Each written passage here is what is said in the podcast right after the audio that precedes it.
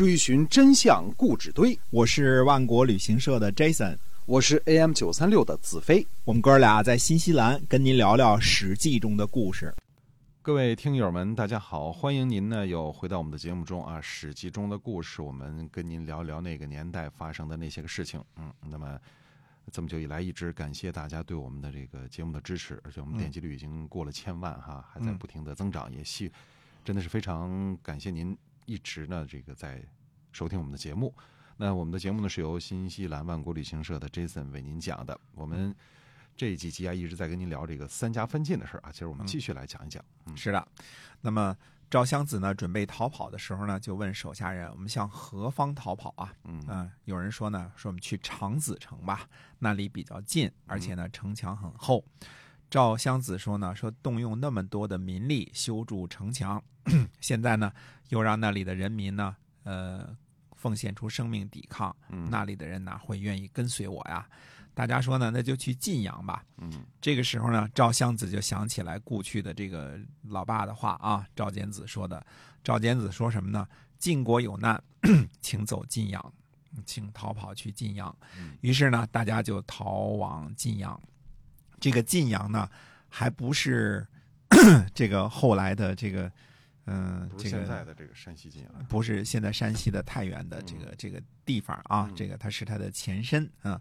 古晋阳的位置呢，在今天山西太原的这个晋源区，那大约呢是位于呃新晋祠路和古城大街的交汇处。嗯，指的多清楚啊！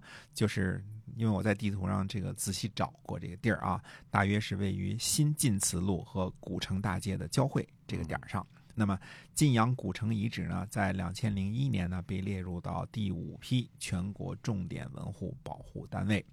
嗯，在公元前四百九十七年的时候呢，赵简子向邯郸武索要魏国在公元前五百年进贡的五百家百姓，从而引起了春秋晚期的天下大乱。啊，公元前四百九十七年呢，应该是晋阳城呢。呃，完工的时候，由于缺少人手，所以赵简子呢想起了要这个迁徙为国进贡的五百家的这个百姓，对吧？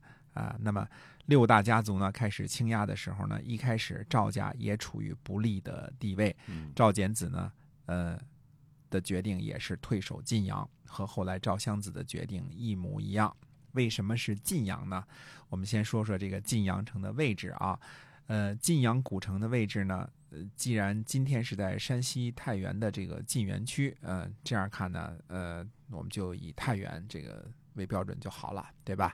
嗯。山西呢，在吕梁山脉和太行山脉之间啊。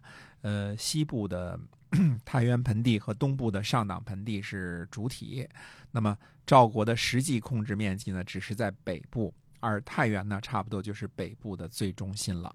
对吧？嗯，太原的这个西北部高，东南部低。古晋城的选址呢，在分水之阳，也就是说，在分水的东北部，呃，依山傍水，攻守皆宜啊。原来呢，赵氏家族呢明白晋阳是一座固若金汤的这个城池。嗯，赵简子呢派他的得力家臣董安于去见晋阳。董安于这个人前边我们涉及过啊，他是六大家族内讧的时候的一个重要人物。董安于的祖先呢，就是那个写了《赵盾弑君而不怕掉脑袋》的董狐啊，他的他家呢历代呢都是。学历史的啊，嗯，史嘛，董史对吧？嗯，或者说呢，他家担任是晋国的董史这个官职啊。一般认为呢，董的姓氏就是从董史这个名字而来的啊。董安于呢，在晋国晚期的六大家族倾轧的这个严峻形势下呢，被派去修筑新的城池。可见修筑晋阳这件事呢，在赵简子的心目当中是多么的重要。嗯啊，晋阳的城墙呢是用筑板的方式建造的，就是做成木板夹紧，然后木板当中呢，呃，填土夯实。嗯，我们说过这种筑城筑板筑城法啊，古这个呃古晋阳的这个规模呢，按照考古的发现来推算呢，大约是两千七百米乘以四千五百米，面积呢大约是十二平方公里。嗯，我们套用一个现今的这个。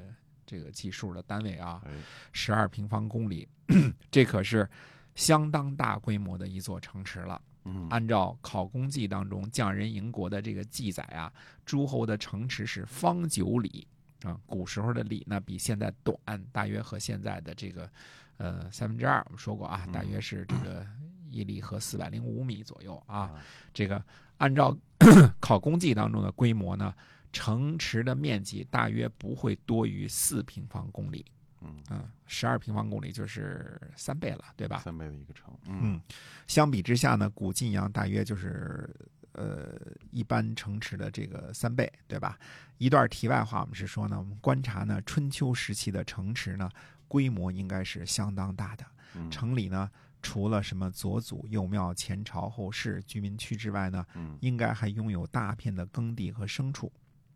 这个哦是跟现在的城市不一样的地方啊，因为那时候人没有这么多，没有这么多工厂啊、街道啊、自行车啊，什么这个，呃，各种车辆是吧？哎，但是它的面积呢，确实非常非常的巨大。嗯那城里呢是应该是有耕地和牲畜的。啊那个时候呢，工程的这个器械呀、也不是很先进，城市面积很大，拥有耕地呢就能够抵御围困。对，就啊是它可以关起城门也能自给自足啊。对嗯哎，附近呢有河流呃经过建成呢，那么呃应该地下水呢也不成问题，嗯，对？吧？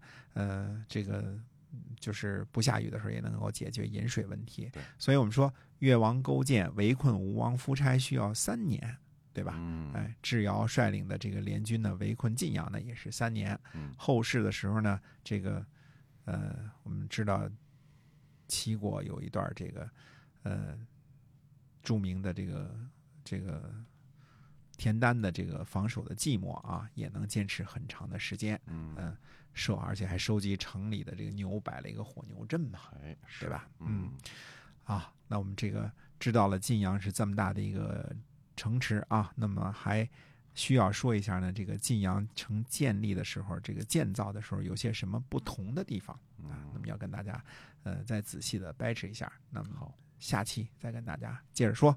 哎，是的，我们节目是由新西兰万国旅行社的 Jason 为您讲的，感谢您的收听，我们下期再会。再会。